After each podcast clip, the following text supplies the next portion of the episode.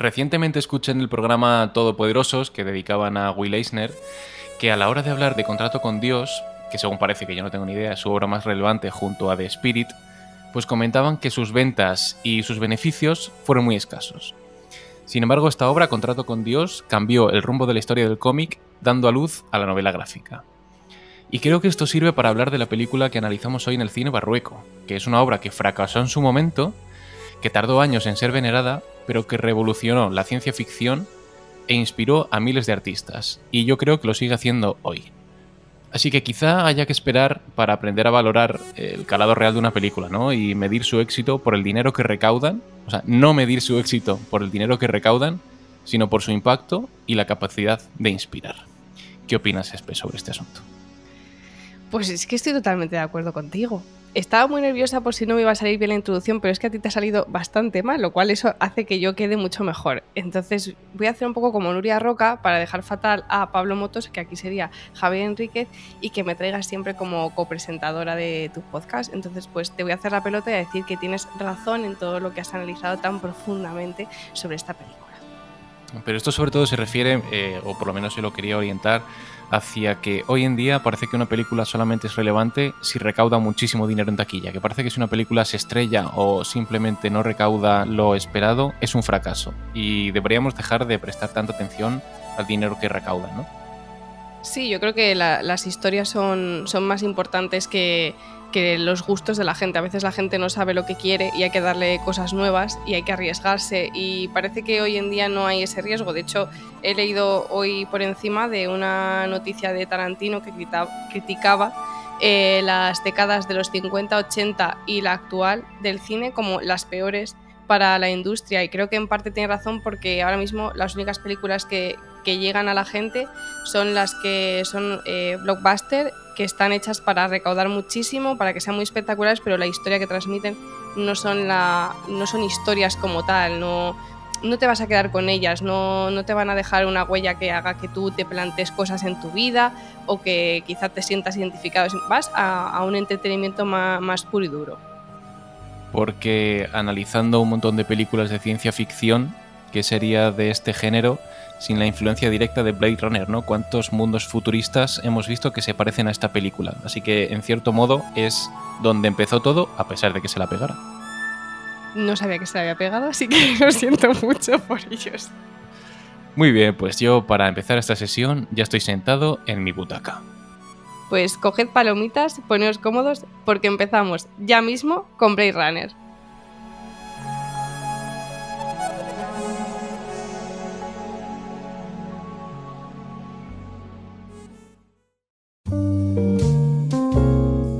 Bienvenidos al Cine Barrueco, un podcast de Fernando Esbeck y Javier Enriquez.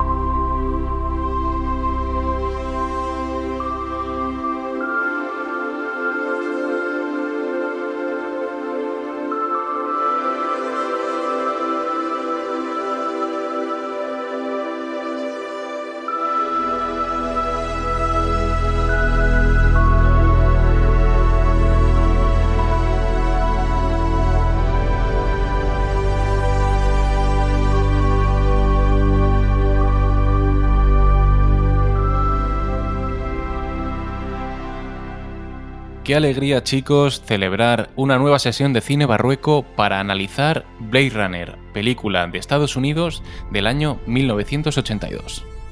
Eh, la película tiene como sinopsis, eh, a principios del siglo XXI, eh, la poderosa Tyrell Corporation creó, gracias a los avances de la ingeniería genética, un robot llamado Nexus 6, un ser virtualmente idéntico al hombre pero superior a él en fuerza y agilidad, al que se dio el nombre de replicante.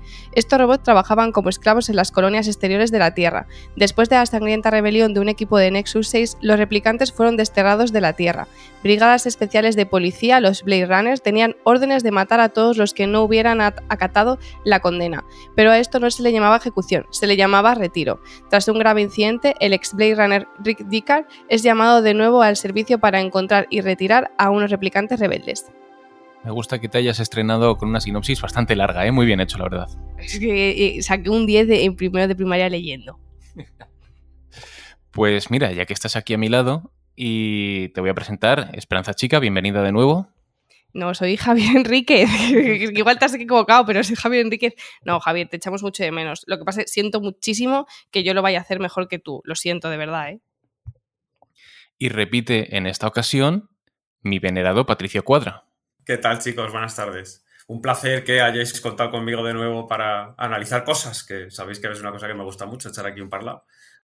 Muy bien, como bien sabes, Patricio, y como sabe también nuestra audiencia, la primera parte del análisis de la película va a ser sin spoilers. Seguramente sea más breve debido a que la película es del año 1982 y ya está más que vista y más que comentada, pero nunca está de más recordarlo. Eh, Patricio, venga, ya que eres tú el invitado en esta ocasión, ¿te apetece empezar con tu opinión general sobre la película? Eh, vale, yo la... Eh, es que empezar sin spoilers Blade Runner es complicado.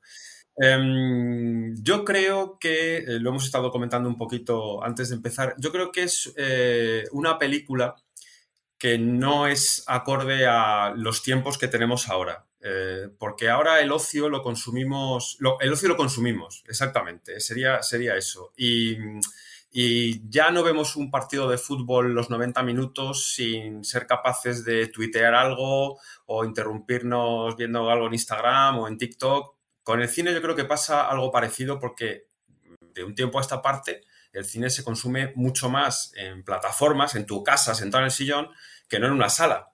Entonces, eh, esta es una película que probablemente por el trasfondo que tiene y por la trama tal y como se cuenta, sobre todo el, impacto visual también que tiene, si tú te pones a tuitear o pones a hacer algo, te vas a perder y no vas a ser capaz de verla en el conjunto global que, tiene como, como, película y luego el trasfondo que ha tenido eh, a lo largo del tiempo, que bien es cierto que en el 82 no, o sea, pasó desapercibida, no, no fue un éxito taquillero, pero, pero luego con el paso del tiempo ese trasfondo sí ha marcado en, la historia del, cine de ciencia ficción. En primer lugar, yo quería comentar que por lo menos en nuestro caso, el de Espe y el mío, hemos visto eh, la película que está actualmente en HBO Max, que es la versión que se estrenó en cines, que incluye la voz en off y tiene un final que no lo vamos a comentar ahora porque estamos en la parte sin spoilers, pero tiene un final distinto al que existe en la versión del 2007, que es la última y definitiva, que es el Final Cut. Así que no sé, Patricio, cuál es la versión que has visto tú sin spoilers, solamente para que lo sepamos. Sí, no, yo cuando comentamos la posibilidad de, tratar el, asunto Blade Runner, la he vuelto a ver y la he visto también como tú en HBO Max. Vale, perfecto. Esperanza, eh, opinión sobre la película. A ver, es que esta película mm, me da pena, pero tengo que decir que no me ha gustado. Quizá también porque, claro, mm, yo no, consigo verla con la perspectiva de 1982, porque yo en 1982 no era ni un proyecto.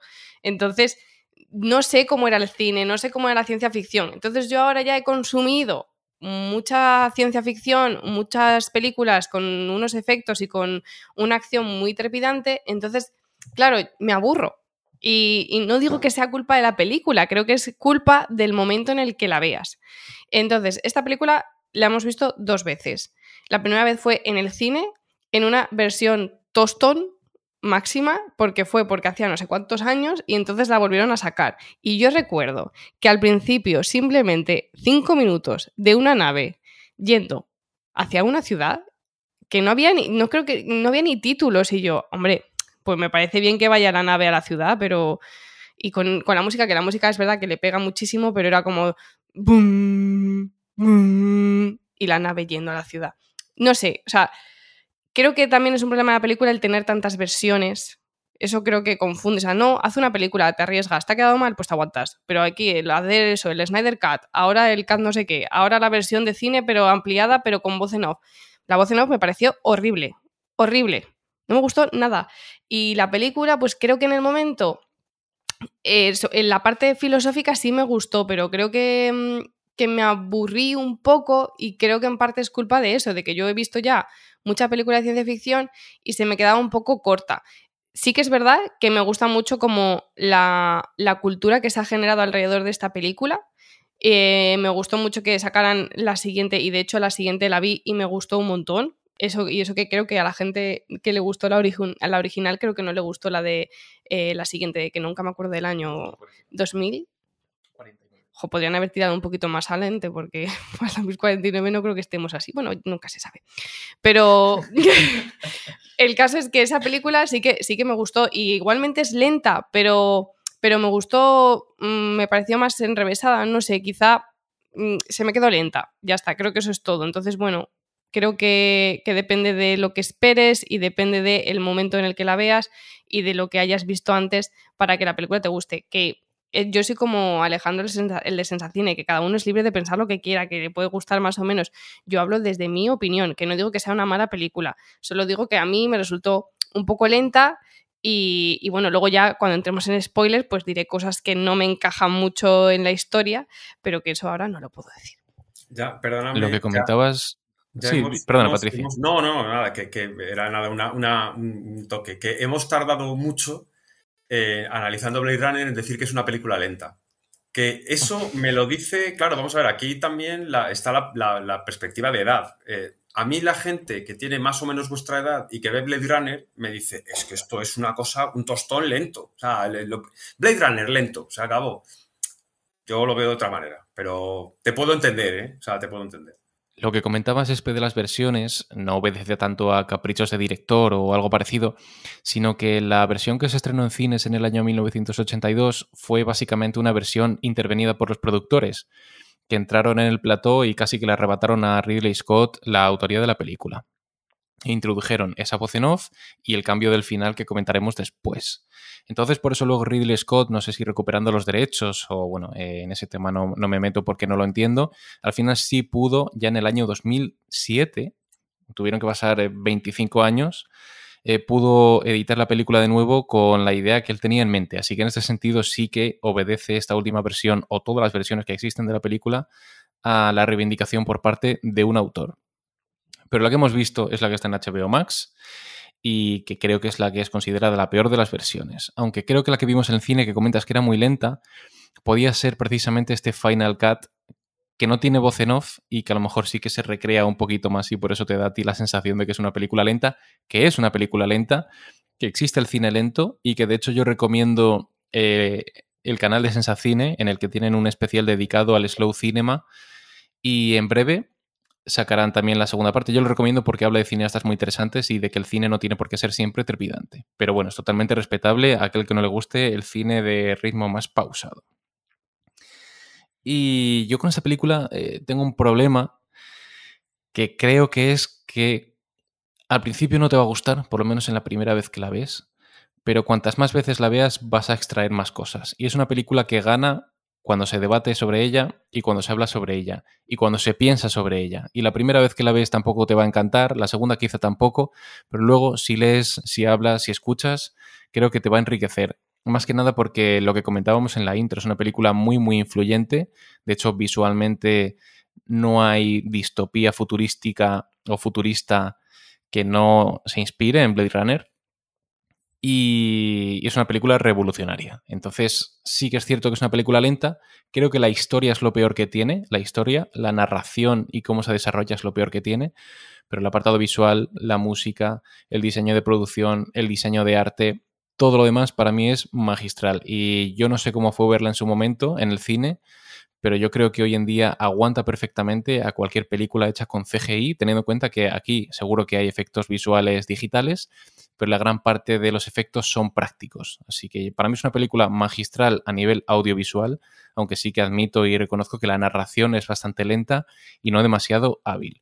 Patricio, ¿tú la llegaste a ver en el cine? No sé si tienes el recuerdo o de haberla visto en videoclub cuando saliera.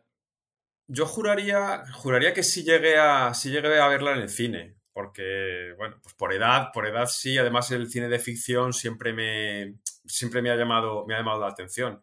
Y entonces es un poco, em, em, no replicando, pero sobre, sobre lo que comenta Espe, em, claro, hay que, hay que ponerse en la España de 1982, que era el Mundial, Naranjito, Eh, y, te pones a ver una película en la que te están diciendo que estás en el 2019. Que claro, un niño con 12 años tenía yo, de 2019, te suena como dice, bueno, ¿eso cuándo va a ser? Y claro, ya, claro, vista ahora dices, ¿esto es 2019? No. Em, y me gusta mucho toda la aportación visual de la película. O sea, todo, toda esa ciudad, que creo que es Los Ángeles, no estoy, no estoy seguro. Sí, sí, sí. Eh, sí, ¿verdad? Em, esa ciudad que sale ahí, Los Ángeles, eh, con esas luces, todo el rato de noche, todo el rato lloviendo, con esa publicidad de Atari o de Panam, con esos vehículos. Em, ¿Habéis visto el, sexto elemento, el quinto elemento? El quinto elemento, sí. Vale, ¿os dais cuenta los, los coches voladores que llegan al, borde de los pisos y demás? Si os fijáis un poco, eh, esa ciudad que sale en el quinto elemento es muy Blade Runner eh, a efectos de los coches moviéndose por diferentes alturas. Y a los fans de Star Wars, el ataque de los clones en la primera eh, parte de la película es una referencia y un homenaje clarísimo a Blade Runner, que es un poco lo que comentamos, que es una influencia constante para la ciencia ficción. Claro, y, toda, toda, a mí lo que es la estética me parece una estética que te atrapa mucho. Y luego ese ruido blanco industrial de fondo todo el rato durante la película, que se rompe solo con la banda sonora, que, que decías tú, le pega mucho. Es que yo creo que eres consciente de la banda sonora porque como todo el rato de fondo lo que oyes es ruido industrial, es que no sé cómo calificarlo, pero algo como, como maquinaria, eh, rompe muy bien eh, ese ruido industrial, lo que es la, banda sonora, que también es una banda sonora muy melancólica, acorde con, la estética de la película, con ese clima, con esa oscuridad y con esa lluvia. Sí, estoy de acuerdo de que la, la banda sonora es de, de, lo más bonito porque, como tú dices, cuando es la parte industrial te, te, mete mucho en la película y luego cuando, cuando sale como lo que es más la música, música, es como muy dulce, eh, no sé, o sea, es, es, como que como muy íntima y, te hace eso porque al final, como te están hablando precisamente de los replicantes que no son personas y te ponen como, como esa música que, que hace que, mm, les cojas cariño. En plan, Si, si, tienen sentimientos y tal, y no sé, esa, la banda sonora yo creo que es un, punto muy bueno de la película. Por hablar un poquito de la música, tiene algunas notas de blues. De hecho, creo que hay una canción de la banda sonora que se llama Blade Runner Blues, porque la película no se oculta en ser una película de cine negro, que es una película de cine negro con atmósfera de ciencia ficción. Pero sin embargo, a mí el cine negro en esta película es lo que menos me gusta. De hecho, eh, parte de los motivos por los cuales añadieron la voz en off es porque la voz en off es un ingrediente principal de las películas de cine negro pero creo que a mí es lo que menos me va. Ese tono, ese tono que tiene de investigación, que realmente la trama, como comentaba, no me parece que esté muy bien hilada. Y a mí lo que más me interesa es la parte audiovisual, el tema de la atmósfera, el mundo de ciencia ficción que han creado y luego la parte filosófica relacionada con los robots y con toda la implicación ética que ello conlleva. Por eso a mí lo de cine negro no me encaja demasiado, como tampoco esa relación amorosa tan de cine negro de la fe fatal, ¿no? De que se odian pero se aman, tampoco me funciona aunque sí que entiendo que haya gente que le mole que hayan combinado esos géneros, creo que es lo que peor le va. A ver, eh, obviamente el personaje de Harrison Ford no es eh, Humphrey Bogart haciendo de Sam Spade. O sea, y le, y le, quieren dar lo que tú dices. Yo creo que con esa voz en off le quieren dar un poco esa, esa traslación que sale en las películas de cine negro, que en los rodajes eh, lo que eran escenas cortadas una detrás de otra, y para que el espectador no se perdiera, podemos decirlo así, te iban contando lo que podía suceder en medio. Yo creo que aquí está de sobra, sobra en cuanto a que si tú quieres tener ese, si lo que quieres transmitir es ese trasfondo filosófico de, los robots em, y los humanos y la relación que tienen y lo que ellos sienten o dejan de sentir, eh, sobra sobra porque rompe eh, el, ruido industrial de fondo, rompe la banda sonora y rompe con, un poco con todo. Em, quizá en alguna cuestión podría plantearse, pero no todo el rato, todo el rato voz en off. Ahí sí estoy de acuerdo con vosotros. Yo creo que, creo que lo peor de lo que menos me gusta de esta versión es precisamente la, la voz en off. O sea, es que me sobra, sobre todo porque con lo que él está diciendo eh, yo como espectador me, me siento tratado como si fuera muy torpe y no pudiera entender por mí misma lo que estoy viendo. Es como, obviamente lo estoy viendo, no hace falta. Además, que la propia actuación de Harrison Ford haciendo la voz en off, a mí es que me sonaba a cansado. En plan, pues nada, aquí estoy leyendo, pues como he leído yo al principio, vaya, ¿sabes?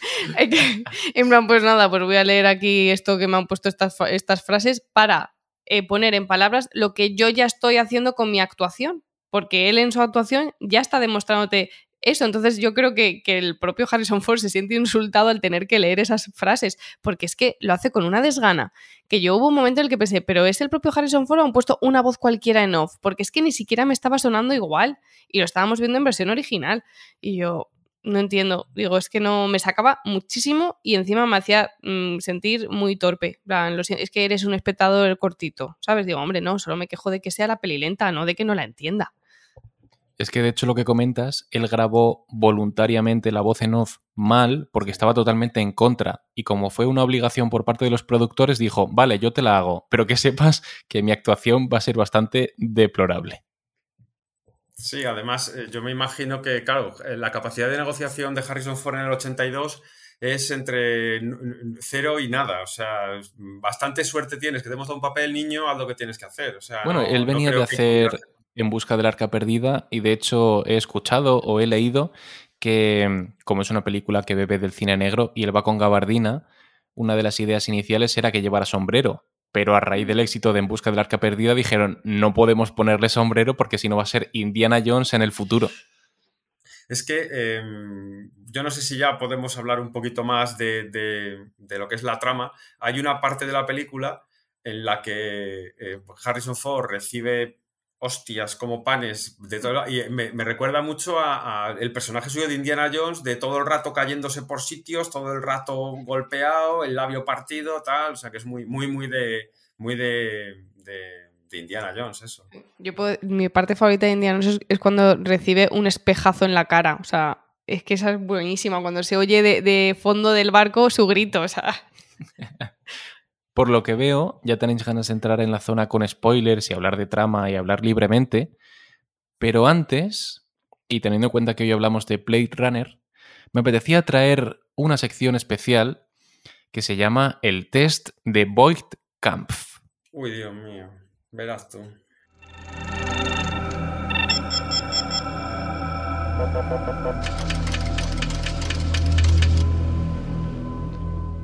Este test, suspendemos fijo. este test, aunque suena a defensa de la Alemania federal de los años 80, es el que se hace en la película Los Replicantes para saber si son seres humanos o si son máquinas. Así que en esta ocasión vamos a intentar descubrir si Patricio Cuadra es en realidad, es en realidad un ser humano así, yo no, hace que me lo hagas, yo replicante, pero venga, o si tiene en la nuca la etiqueta Nexus 6. Este test, más que nada, no, no te voy a poner a prueba, Patricio, es para conocerte un poquito más, ¿vale? Vamos a conocerte un poquito más. Patricio, Vale. película favorita. Buah, pues ahí sí que me has pillado, pero, pero a traición. Eh, depende del momento, porque me gusta. me- mm, te podría decir em, Black Dahlia, por ejemplo, podría ser. La Dahlia Negra, me- es una película que me gusta mucho. No hemos visto. O LA Confidential, me gusta muchísimo también. El cine negro. A mí es que el cine. Es que como estamos con esto, por eso me has traído por ahí. Si me llegas a pillar en otro momento, pues te digo, yo qué sé, eh, la guerra de las galaxias. Pero, pero em, hoy me has pillado por ese lado. Mira, relacionada con eso, género de cine favorito.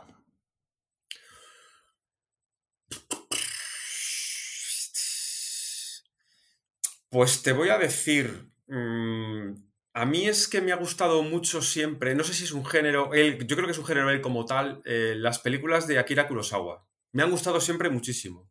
Y entonces, eh, por ejemplo, la de los sueños, que son cuentos cortitos que van poniendo, es una película que me llama muchísimo la atención y me atrae mucho porque la puedes ver por trozos. Entonces, mm, yo te diría que ho- hoy, ya te digo, me pillas de ese palo y te diría que algo de ese estilo, algo de algo por ahí. Vamos con la pregunta que dice, ¿qué es lo mejor que has visto en estos últimos meses? Así como recomendación también. Eh, de, de cine te refieres? Sí. Pues películas yo creo que he visto pocas y estoy viendo más series que películas. Y no sé si es la mejor, pero me ha llamado mucho la atención porque es española. es- hay una, creo que también la ponen en, en HBO, que se llama García, eh, que es una especie de, Capitán América fascista a la española. Y yo creo que, que por curiosidad, por ser diferente y por, por esa factura hecha en España, eh, pues mira, yo creo que podías, po- podíamos meterlo por ahí. Y vamos con la última, que es la primera vez que viste en el cine una película dos veces. ¿O si ha ocurrido? Eh, la Guerra de las Galaxias. ¿Dos veces o más? No, no, no, no, a ver, la Guerra de las Galaxias la he visto cientos de miles de... va, es una exageración, pero 30, 40, 50, 60 veces la he podido ver. Brindemos. fácil. Brindemos por ello. Espera, espera, que tengo aquí... Eh, es. fácil la he visto. Eh, eh, hablando antes, lo mismo que hemos hablado de lo de la edad, yo, a ver, lo típico, aparte de mis padres, pues esto, lleva- eh, vamos a llevar a ver Bambi al niño, vamos a llevar a Ted no sé qué. Claro, yo, yo eh, con mi padrino me llevó cuando se estrenó La Guerra de las Galaxias, que creo que fue en el 77, Ujú. eh, eh, al Barrueco a, a ver la película. O sea, y claro, yo, yo, siete años ves aquello y dices, dame más, o sea, dame más. Sí, sí, sí. Y, y la, la veo de manera, de manera... Tengo películas fetiche de estas de ver de vez en cuando, que sería la trilogía original de la Guerra de las Galaxias. eh, Me gusta que lo especifiques, que- lo dejas claro. Sí, la trilogía original de la. O sea, sí. O sea, esta- la- lo que era la Guerra de las Galaxias, punto, porque no era lo que era el, el Imperio contraataca y el retorno del Jedi. Del Jedi decimos ahora del Jedi en, en- en aquellas. Em, que de hecho, mira, eh, ahora que estamos hablando de, de- de Blade Runner, en, eh, en ningún momento se dice Runner en la película. Es, siempre dicen Runner. O sea, que esto que hemos ganado del 82 aquí en España, eso que hemos ganado con el inglés. Y luego tengo como películas fetiche también las de, las de Indiana Jones. Reconozco que las, las tres primeras también, las otras me da perecica. Eh, y luego, bueno, pues las de Señor de los Anillos, que ya, ya hemos hablado aquí de esto y tal, pero vamos, que, que sí, sí, pero son películas estas que cuando no tengo nada que hacer, me voy a ver esto y, y las, veo, las veo recurrentemente. Pues esto ha sido todo del test Voidkampf. Patricio, te pasaré los resultados al final del podcast, Ya me- ¿vale? me contarás, Eh, cuando cerremos la sesión te lo pasaré a ver qué resulta.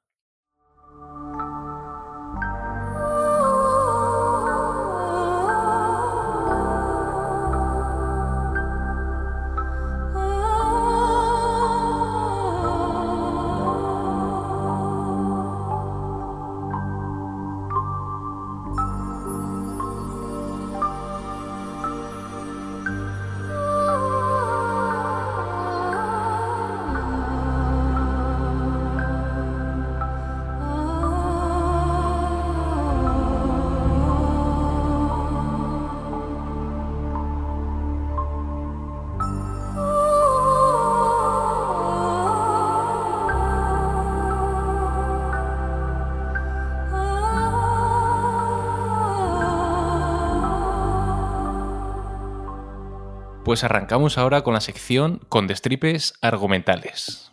Al terminar la parte sin spoilers, eh, ya os veía con ganas de hablar de la trama. No sé qué aspectos queréis destacar, qué os llama la atención, qué es lo que más os convence, qué es lo que no. Aquí os doy vía libre, chicos. Yo creo que de, de esta peli, una de las cosas que, que no me ha encajado mucho ha sido la, la historia de, de amor que se forja entre la chica inicial secretaria o asistente o no sé cómo se llamaba. ¿Rachel? Sí. Con la Rachel. actriz, ¿no? La, la actriz Shin Jung, pero si tiene nombre de China. Son, son, son Young. Oh, Yang. madre mía, no, ha- no he dado ni una. Eh, de todos los posibles sonidos que podía tener esas palabras, no he dado ninguna.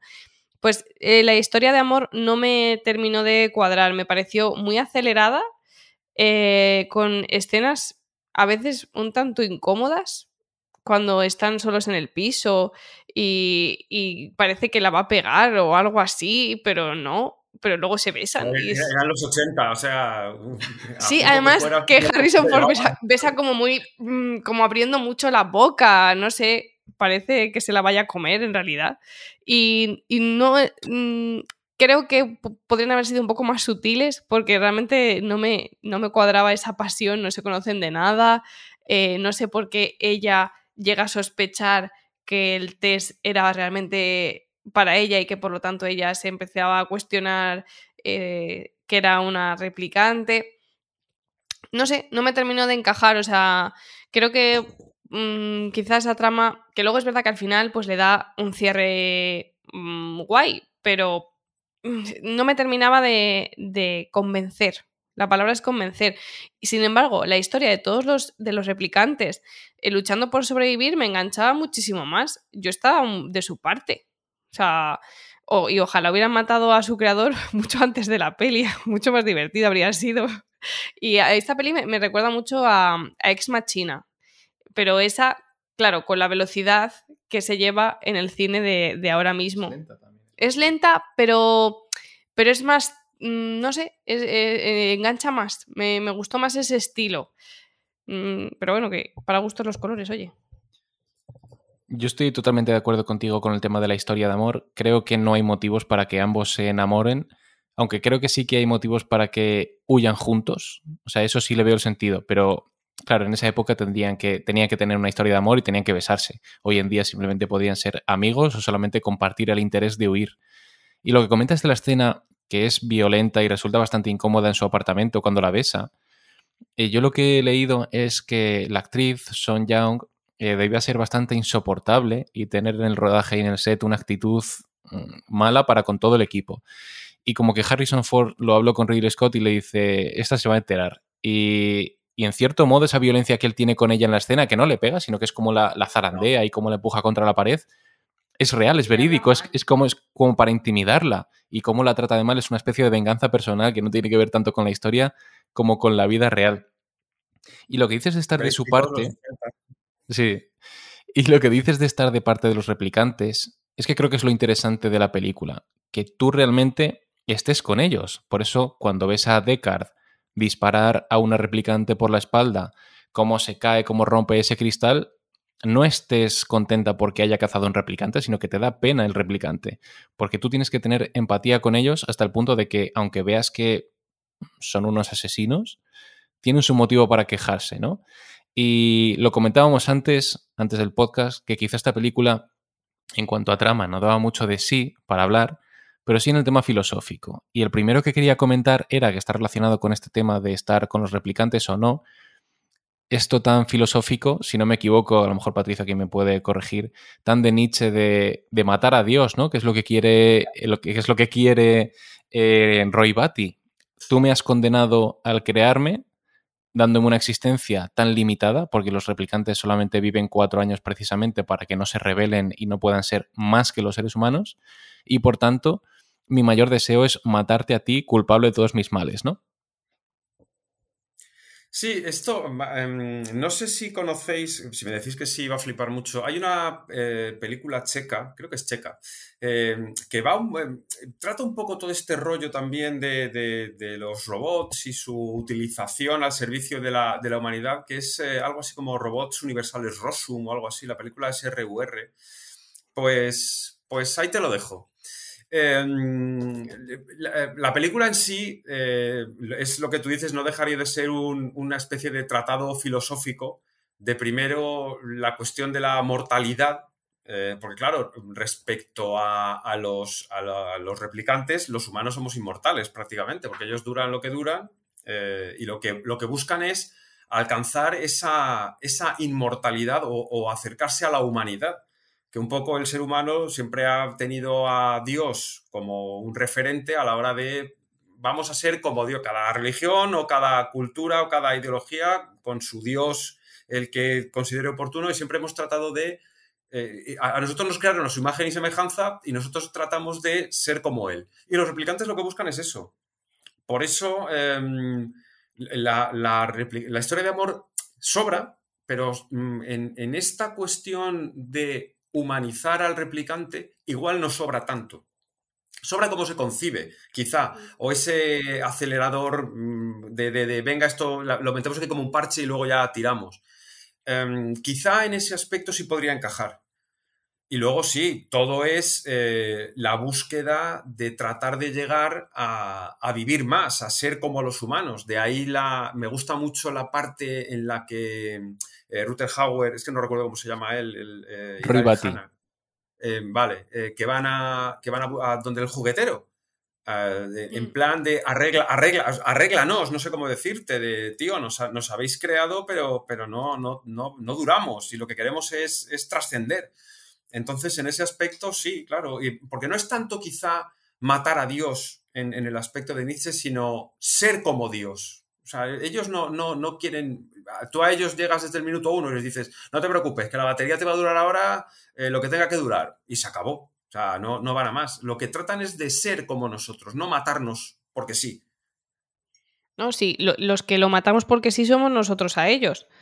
Porque, macho, si van a durar cinco años, ¿para qué te vas a molestar en perseguirlos? Porque si me dijeras que es que tienes que ir a las colonias estas eh, exteriores, coger a los que llevan cinco años y desconectarlos, pues entiendo que busques a los que se te están escapando. Pero es que si se escapan, el resultado es el mismo, porque como bien te demuestra la peli más adelante, cuando pase el tiempo de los cinco años, se va a desconectar solo. O sea, tiene, está programado, entonces es como, ¿y para qué tienes tú a gente persiguiendo para, para matarlos antes de tiempo? O sea, ¿no ves que no? ¿No ves que, por el solo paso del tiempo la batería le va a durar cinco años y ya está, y se va a desconectar? Es que no, no entiendo muy bien esa persecución. Es como... Em, a ver, es, es una manera de, humanizar la película y, y, hacerla un poco como si fuera la vida real. Pues tienes que crear una división de gente que se dedique a esto para crear empleo. ¿Por qué llamamos aquí a la policía fuerzas del orden? ¿Por qué orden? Eh, ¿Por qué, mm, o sea, ¿por qué fuerzas y del orden? Es, un, poquito, un poquito fascista, fuerza del orden. Pues yo me imagino que esto, por lo mismo, eh, creamos una le pongo, le pongo en mi, en mi estantería, ¿eh? Ah, pues sí, El, fanco, el fanco. esto, no, lo habéis pensado nunca, es verdad. ¿Por qué, por qué a, las, a, las, a, las, fuerzas de represión del libre albedrío del ser humano se llama fuerzas del orden? Porque, ¿Y quién dice que es el orden? La primera orden. Eh, claro, o sea, es que ojo con esto, ¿eh? Bueno, es el eufemismo que precisamente cuando ha leído la sinopsis se habla de retirar a los, a los replicantes, no, se habla de asesinar o, o, destruir sino que se habla de retirar, ¿no? Es el, el reinado del un punto blanco ahí a, tal, o sea, no, matamos, retiramos a gente al cementerio. además, me, hace, sí me, sí me sorprende la, pero esto no en cuanto a la película, a la trama, sino a esa civilización, ¿vale? ese 2019 que nos enseñan en Blade Runner, que tú crees eh, un replicante idéntico a un ser humano, tan idéntico que cuando le pegas un tiro sangra. O sea, mm, porque podría perder aceite, no sé cómo decirte, o que le saliera una biela por algún lado. No, no, no. Y cuando eh, la pelea que tienen Ruther Hauer y Harrison Ford, eh, Ruther Hauer sangre, o sea, le parte un labio, tal, no sé qué. O sea, están completamente humanizados. No, no, no sé el, motivo. Quizá por, porque no den miedo. O sea, no sé. Yo creo, Patricio, que es porque al final Dios que es Tyrell, que es ese hombre con las gafas de culo de vaso. Sí, correcto, sí, sí, Es, es, Dios y crea, eh, hace sus creaciones a su semejanza y con amor, ¿no? Que es como se supone que Dios crea al hombre. Entonces no puede crearle como máquina, no puede crearle como criatura aberrante, sino que le crea con todo su amor y con todo su buen hacer, ¿no? Por eso el replicante es igual que el ser humano y tienen que hacerle el test para saber lo que son. Claro, que es, un poco lo que estábamos hablando, que Dios nos crea a nosotros a su imagen y semejanza, pero nos hace mortales y el, anhelo de toda la vida del hombre es perdurar más en el tiempo y luego ya en, cuestiones filosóficas de plan mitológico, eh, alcanzar la inmortalidad. Y aquí se crean unos seres eh, a nuestra imagen y semejanza también y los hacemos con una durabilidad muy corta para que sean también conscientes de, digamos, de su mortalidad. Lo que pasa es que eso se nos revierte y estos seres se, se revelan diciendo, no, mira, bonito, yo quiero ser como tú, pero quiero que ser como tú literalmente. Entonces, bueno, pues ahí está un poco. Eh, sí, la cuestión de Nietzsche en cuanto. Ya te digo, no, no tanto en, cuanto matar a Dios, sino en, en llegar a ser como Dios.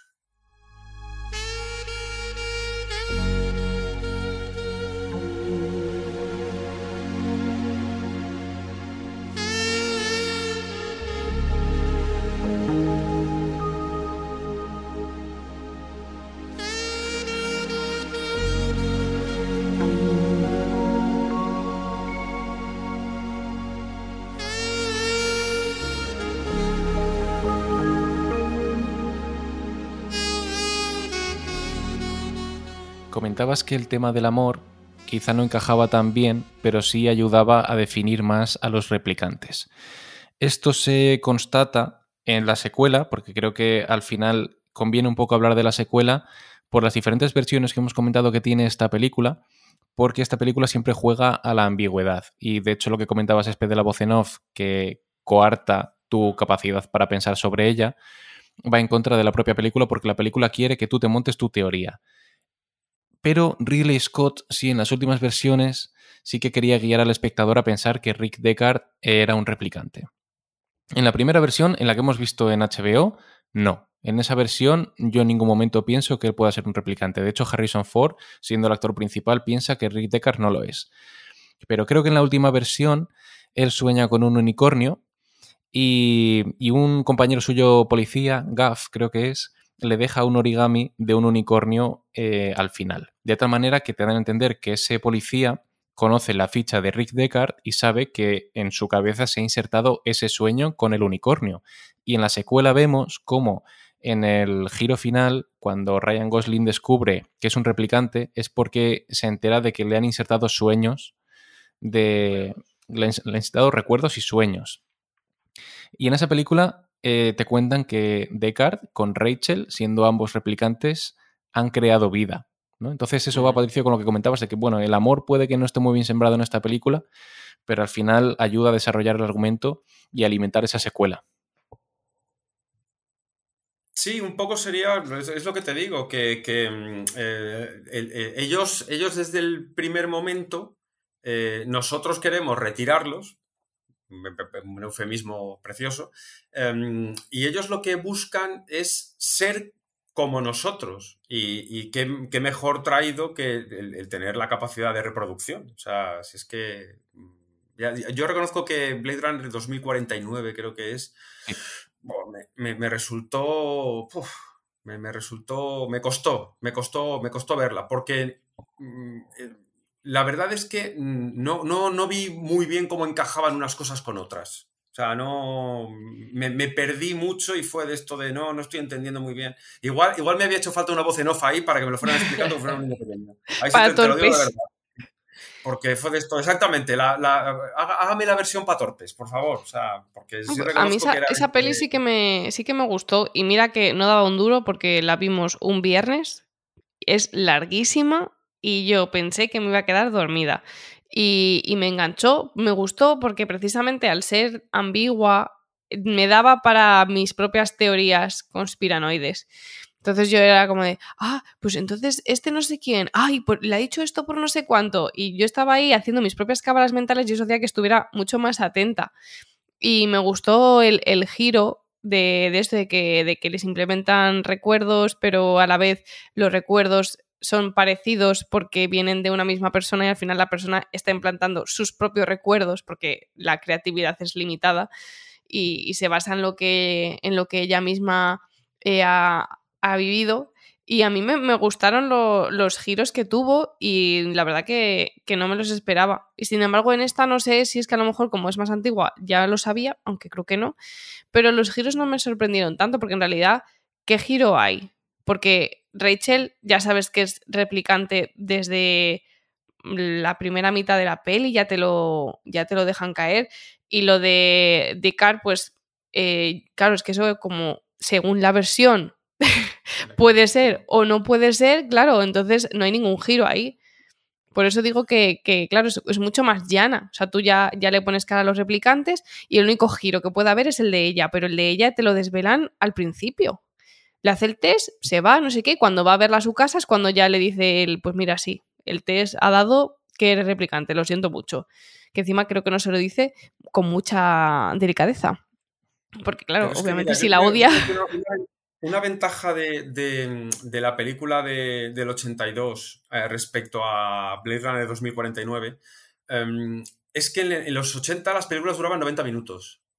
Porque eh, lo bueno que tiene Blade Runner eh, es que es corta. Y no, no lo digo porque diga, menudo coñazo, no, no, es corta y lo que te tienen que contar te lo cuentan en 90 minutos. Si Blade Runner, eh, me, acojo a la prueba esta, la hubieran rodado ahora, hubieran rodado un ladrillo como la de Blade Runner 2049 que dura la de Dios. Y te mm. perdería, yo creo que por eso me pierdo, porque dices, es que no, no, no da la trama para estirarla tanto. Y en Blade Runner, la que estamos, de la que estamos hablando hoy, quiero decir, eh, esto que tú me dices de giros y tal, no, es que no se trata de que la película tenga un giro, se trata de que la película es lineal completamente. O sea, la película no tiene truco en ese aspecto. Te dicen que Harrison Ford trabaja en una división que se dedica a retirar los replicantes, le informan de que hay cuatro replicantes sueltos y que los tiene que retirar. Se acabó. y los va retirando uno en uno, este aquí, este aquí, este aquí, y luego, digamos, la, la batalla con el malo definitivo de la última pantalla. No, no Pero, sin embargo, lo, que, lo que gusta de esta peli y la cultura que se ha generado alrededor de esta peli es precisamente el poder hacer tus propias teorías sobre quiénes son, a dónde van, de dónde viene, que si ella es la secretaria porque no sé qué, porque en realidad es su hija, ¿sabes? Creo que es al final la cultura que se ha generado va más allá de la propia película. Como tú dices, la película es llana, te cuento lo que te cuento, pero es de la imaginación de la gente, de lo poco que has sembrado como posibles giros lo que ha hecho que haya una cultura que ha hecho que influya en otras películas de ciencia ficción en adelante y también que ha influido en que haya una secuela, porque la gente quería una explicación a esas a lo, lo poco que ha sembrado. Entonces, el triunfo de la peli, para mí, viene precisamente de lo que ha sembrado sutilmente más que de la historia plasmada como tal. La historia llana no ha llenado a nadie. Pero tú no, pero tú no crees que precisamente esa historia llana es para eso y volvemos otra vez un poco al contexto temporal. Mm. Eh, dime cuántas películas en los últimos cuatro o cinco años que tú has visto eh, te, te, dejen esa... No te hablo de final abierto, te hablo de que la historia que te cuentan te dé a ti como para sentarte con un amigo, con una amiga, a tomarte un café y hablar de la película y teorizar sobre lo que puede pasar y hacer hipótesis y demás. Yo creo que. Las de Nolan, normalmente. Me viene a la mente Origen porque no, es que te lo deja abierto, es que te deja hecho una mierda.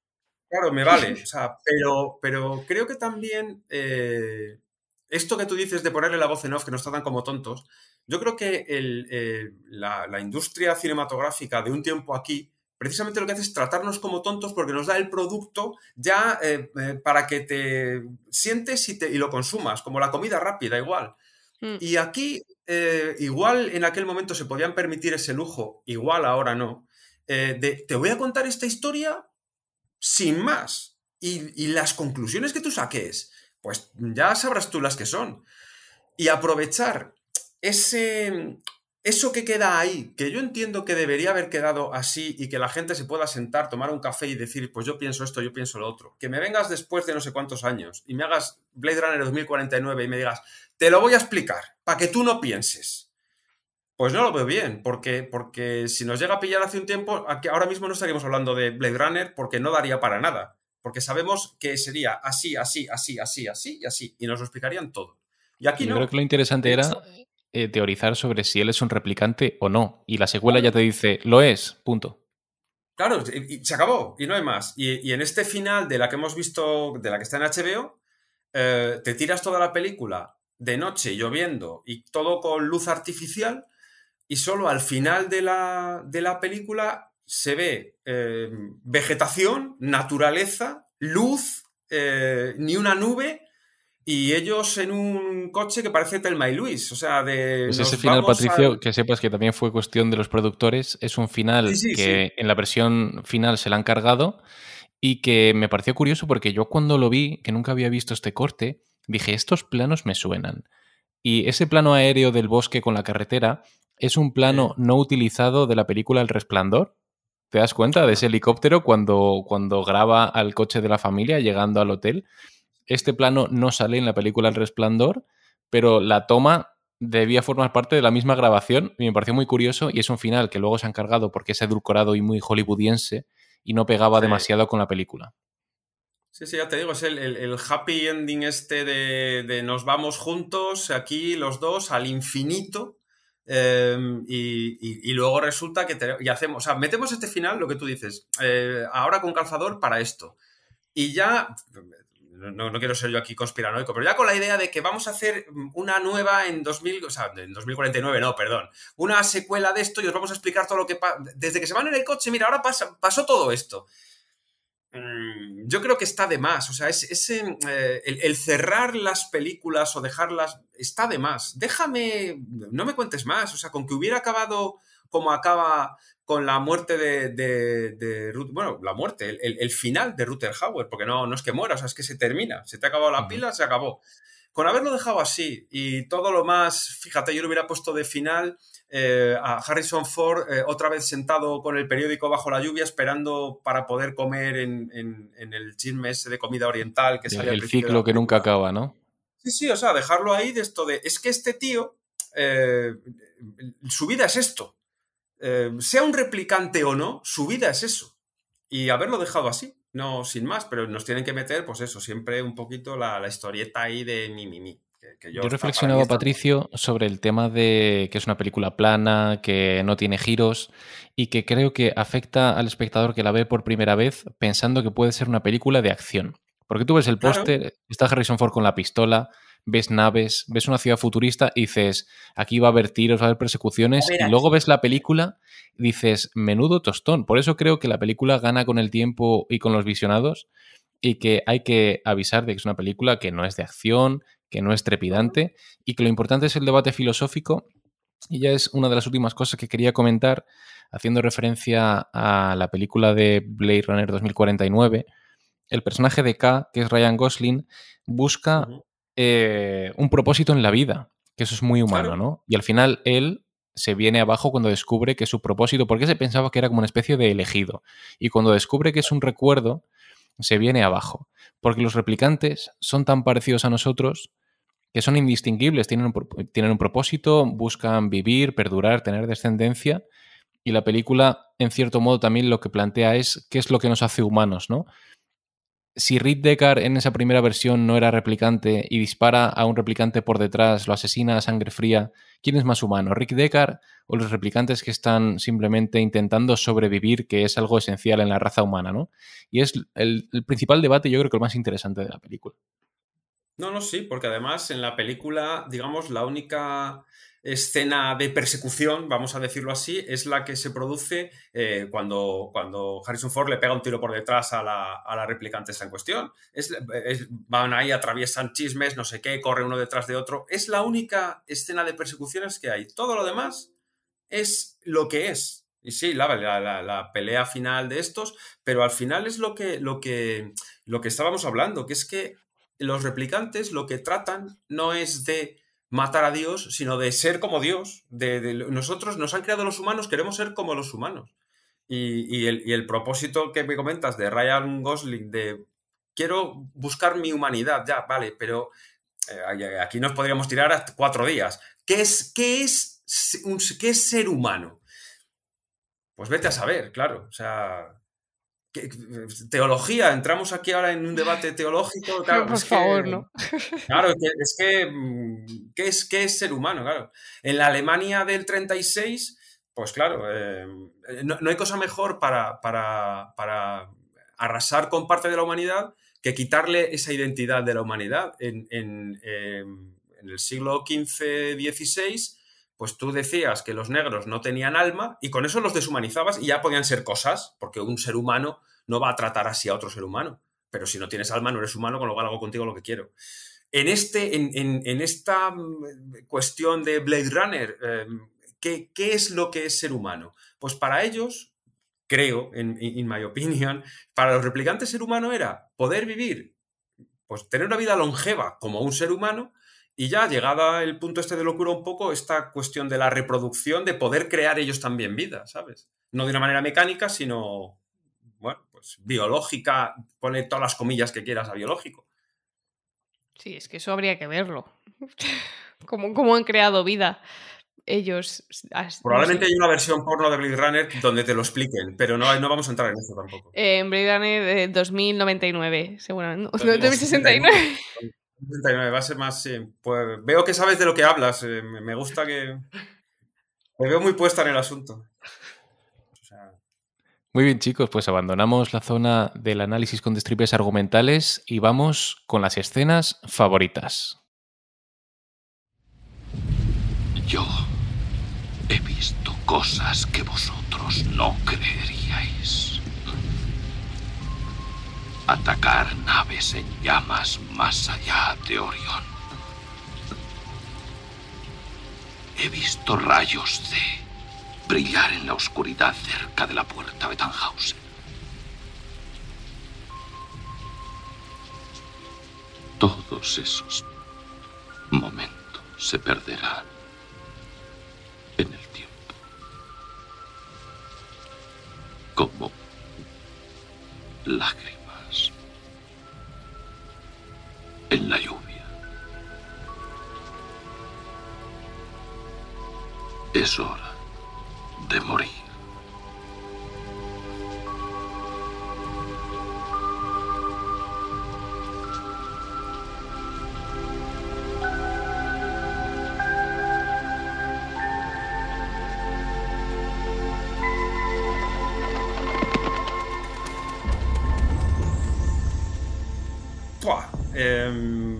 Como em, otra vez opinión, claro. Como la película es llana, Em, no, no hay una ruptura de escena de, pasar de una cosa a otra, sino que como todo más o menos se desarrolla siempre en el mismo ambiente, a mí lo que más me gusta de toda la película es em, la estética como tal. O sea, cuando hacen, digamos, planos exteriores, no sé cómo decirlo técnicamente, que esto sabes tú más, bueno, sabes, tú sabes, yo no sé de esto. Un plano general, eh, sí. Sí, pero de que te enseña lo que es la ciudad, lo que es eh, tal, o sea, esas... Es todo tan mortecino, tan... Porque las luces, por mucho que sea esa iluminación brutal con esa publicidad, tal, se ve una iluminación eh, pálida, em, la lluvia todo el rato de noche, Em, y me gusta esa ambientación para la historia que te están contando. O sea, si de repente apareciera Harrison Ford levantándose por la mañana para ir a trabajar y saliera un sol radiante y tal, no pegaría nada. No pegaría nada. Y es a mí, la estética global de la película como tal es lo que más me gusta. Sí, yo, estoy, de acuerdo con, con, eso. No hay como una escena en concreto que quizá me ya me pueda decir como escena favorita, pero sí como todo el conjunto, porque por ejemplo me parece muy vistoso cuando está la replicante huyendo con el que es una tontería, pero va con un abrigo transparente para la lluvia, que es una bobada, pero, pero es que queda muy guay. O sea, la realidad es que queda muy guay. Entonces, mm, no sé, me... y cuando está eso ahí duchando, no sé, toda la, ropa que llevan. Eh, luego la otra, cuando, cuando la otra replicante, cuando se, se maquilla toda como si fuera una muñeca, está por ahí haciendo piruetas, y cuando se le va la olla, porque se le da bastante la olla a la pobre cuando, cuando está muriendo.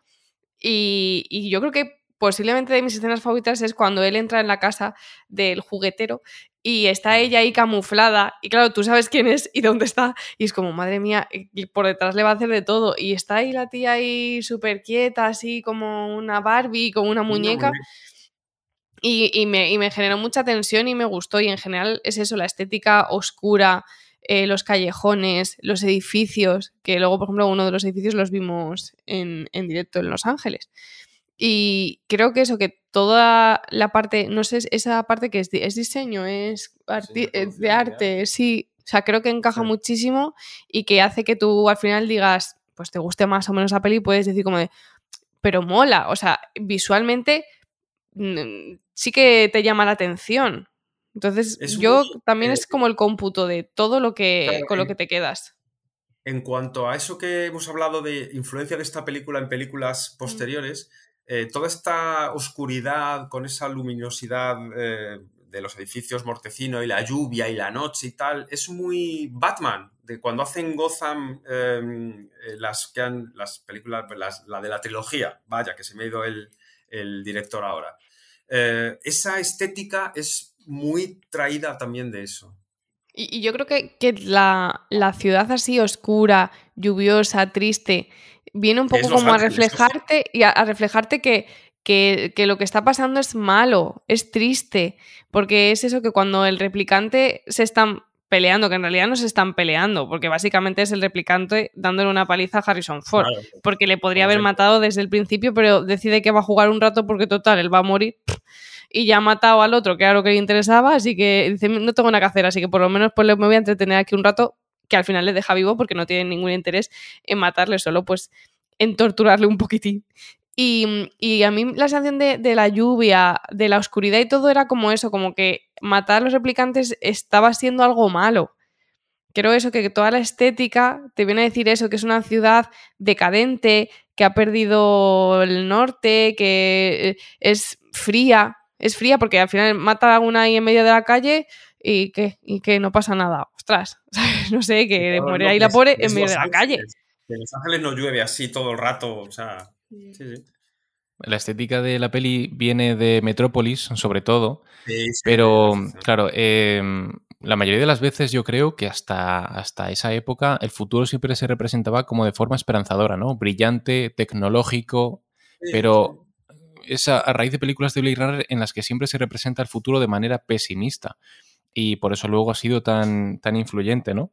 Y me, sorprende que digáis que, bueno, que la, película que no tiene tampoco grandes escenas, cuando tiene una de las escenas más icónicas de la historia del cine, que es ese monólogo final de Roy Batty, en el que, en cierto modo, se resume eh, todo el argumento filosófico de la película, ¿no? De la vida es fugaz, somos lágrimas en la lluvia, ¿no? Y, sobre todo la, la, vida de los replicantes, que es más corta que la de los demás.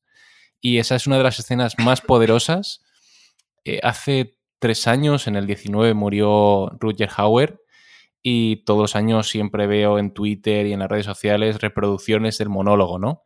Y no sé esa escena si a vosotros os gusta, os encaja, os conmueve. Em, a mí me, yo no sabía que lo había improvisado él, que no. no, él, improvisa el, remate final. Creo que inicialmente el guion era un diálogo mucho más técnico. Lo de he visto rayos C y tal, eso estaba en el guion. Lo que él añade es eh, todos esos momentos eh, se diluirán como lágrimas en la lluvia. Creo que eso es suyo. Ah, vale, vale, vale. Pues pensaba que, era, pensaba que lo había improvisado el, todo. Em, al final es un poco el resumen de lo que es la película. O sea, dices, es que esto no tiene sentido. Mm, a ver, tiene eh, eh, sacado, o sea, tú coges un clip de solo ese monólogo y dices, esto va de porreros. O sea, esta película de qué va. Pero con todo lo que has visto anteriormente, eh, pues lo que tú dices, o sea, es el tempus fugit y que sí, yo te cuento todo lo que he visto, que he visto maravillas y cosas que no, puedes imaginar, como, como bien dice, y luego al final se resume que todo eso, cuando yo desaparezca, eh, se va a diluir como lágrimas en la lluvia. Y, es que es, la película es eso. Que por eso, cuando hemos hablado antes, el final este de ellos en el coche yendo con todo, me sobra, porque lo que tendría que ser, o sea, se acabó, punto. Si es que no hay más, si es que se ha acabado tu tiempo, tu tiempo terminó, porque te has diluido como lágrimas en la lluvia. Fin. Pero. Sí, es que es verdad que es como un cierre pues muy poético y, y precisamente como dice Patricio, es un resumen, una explicación final de, en qué consiste la película, sin necesidad de que me pongas una voz en off. me lo puedes contar también así, entre, con un diálogo entre dos personas. Y, creo que sí, que, que, en parte es como el colofón final para, para, que termines de sentirte mal por lo que has estado viendo. Y pues por si tenías dudas de que estabas en el bando correcto al estar en el bando de los replicantes, pues ya con esto te lo confirman. ¿Te lo confirman? Te lo mm. confirman. Pues con esto podemos ir apagando las luces del cine. Le doy muchas gracias a Patricio por haberse prestado a estar en una nueva sesión de Cine Barrueco. Muchas gracias. A ti por convocarme. Siempre es un placer tenerte. Y Esperanza Chica, a ti gracias siempre por ser tan habitual y darnos unos argumentos tan válidos y tan bien hilados. Eso es con ironía, porque te puedo pegar que te tengo aquí en directo al lado, ¿eh? Y a todos los oyentes y los que nos veis en YouTube, agradecemos mucho si dais like a nuestras publicaciones, si compartís, si lo pasáis por WhatsApp, todo lo que nos ayude a crecer, bien estará. Así que nada, nos escuchamos en siguientes sesiones de Cine Barrueco. Un saludo a todos. Chicos, que vaya Año. bien. Añu, añu.